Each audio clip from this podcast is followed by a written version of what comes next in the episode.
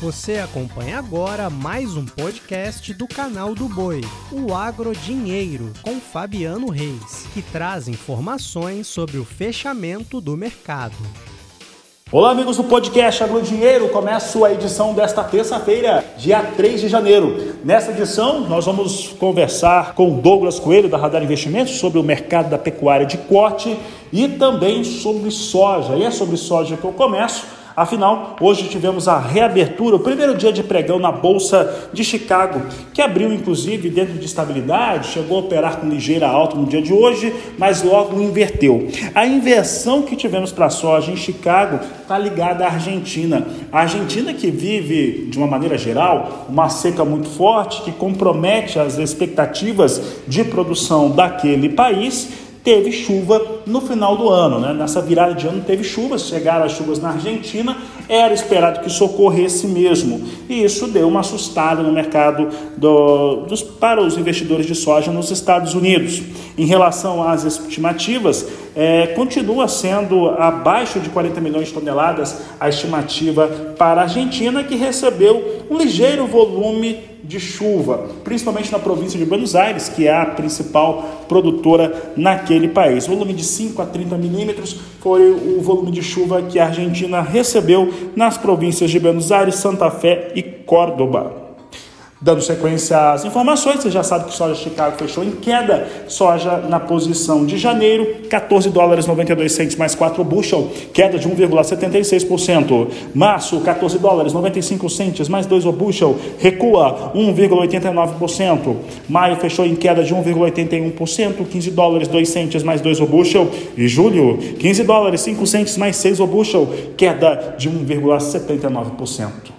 Saiu do tema soja para entrar no tema boi gordo. E olha, temos um cenário que é de conhecimento do pecuarista. Quem acompanha a nossa programação no canal do Boi, quem acompanha o podcast Agro Dinheiro, sabe muito bem que temos uma estimativa de ter um volume maior de vacas para abate, fêmeas para abate no começo deste ano. Um cenário que já vinha ocorrendo, mas que com muita a percepção é de que se tem uma expansão desta oferta. Com isso, tem ali uma expectativa de preços que para o produtor não é o mais interessante. Por outro lado, bezerro, boi magro vem cedendo preço.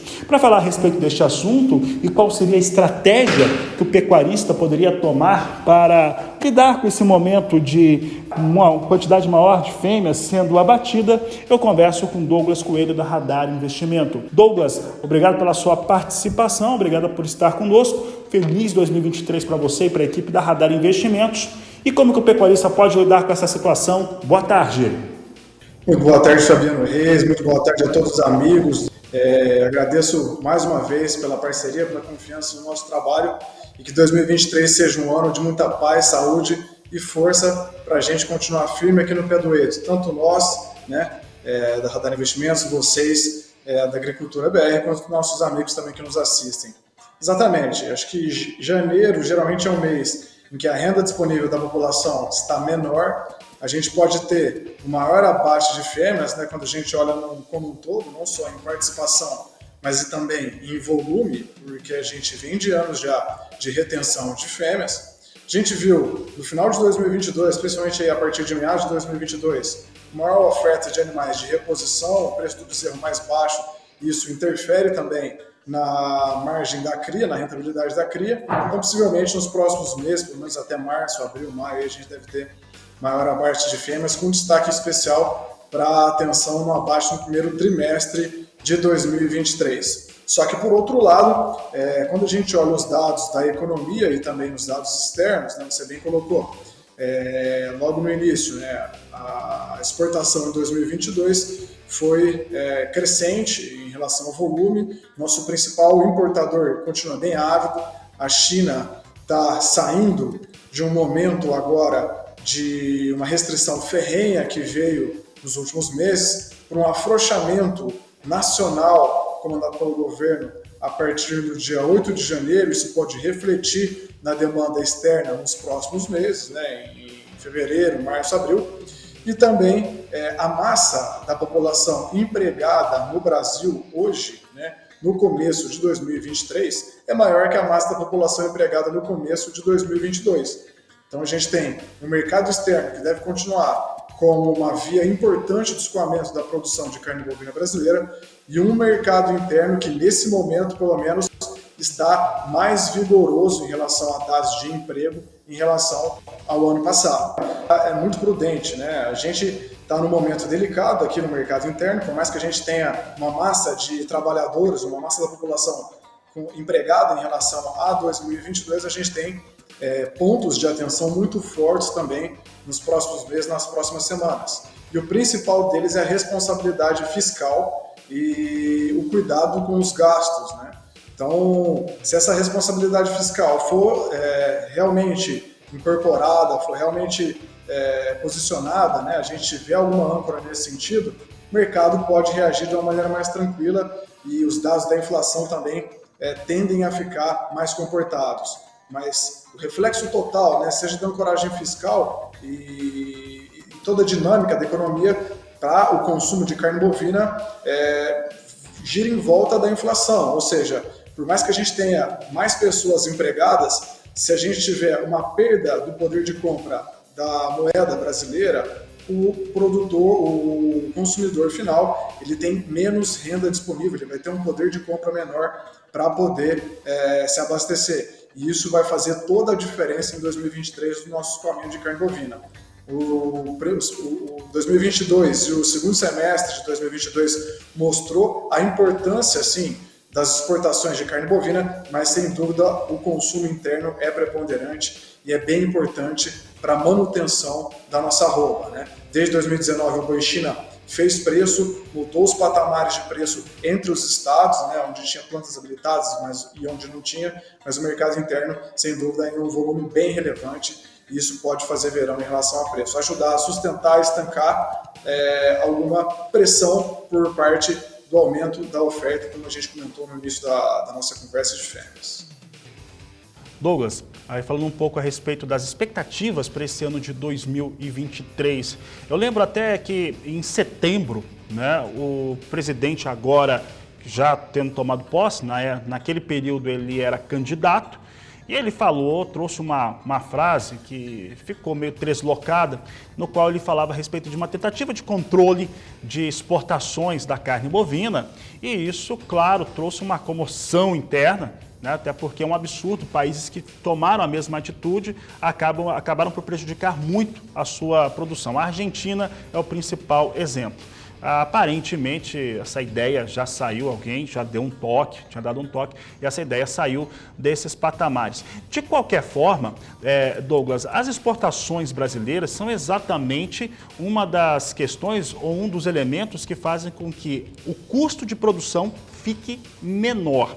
Em relação a esse custo de produção, Lembrando que as exportações brasileiras devem seguir de uma maneira bastante elevada. Agora há pouco eu trazia os dados de volume, eles ficam acima de 24% de alta no último ano, no ano de 2022. Qual que é a sua expectativa para esse mercado do boi gordo, pensando não só no preço que vende, mas no custo de produção, lembrando dos elementos de exportações, Douglas?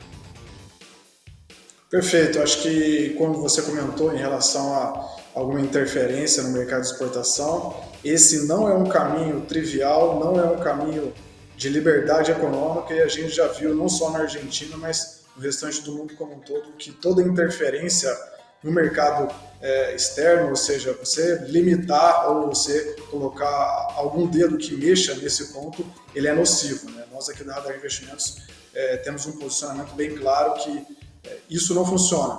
Então a gente não gosta também desse, desse assunto, né? desse, dessa interferência. Acho que o mercado, a oferta e demanda, ele é preponderante e ela, sem dúvida, norteia os mercados como um todo, principalmente o mercado do boi gordo.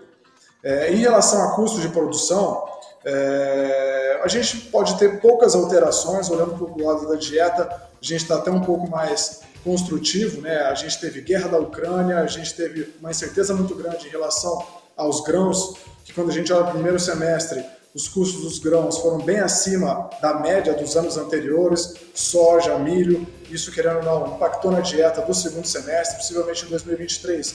Mesmo que a gente tenha uma incerteza grande da política aqui dentro, com o dólar ainda relativamente estressado, a gente pode ter patamares de preço de grãos ligeiramente abaixo do que a gente viu no ano anterior, que foi um outlier, né, que foi um ano fora da curva. Agora, quando a gente olha para os demais custos da pecuária, a gente está tendo, olhando em curtíssimo prazo, né, nesses meses aqui, janeiro, fevereiro, a gente está tendo um bom regime de chuvas, chuvas frequentes, com volume em boa parte do centro-sul brasileiro. Isso ajuda a manter ancorado e bem comportado os custos né, do pecuarista, ele consegue engordar esse animal sem é, grandes custos, sem despender é, financeiro né, para deixar esse animal com bom suporte corporal. E olhando um pouco mais médio prazo, olhando até para o final de 2023, a gente tem uma reposição que ficou com custos mais comportados também quando a gente olha no final de 2022, e essa tendência deve se manter caso a gente veja mais animais sendo ofertados. Né? Então, em relação a, a custo, a gente está até um pouco mais otimista. Né? A gente vê que preços dos grãos podem ficar ligeiramente abaixo em relação a 2022, caso o dólar não dê um spike é, muito maior do que a gente vê hoje, não dê uma alta expressiva frente ao que a gente vê hoje.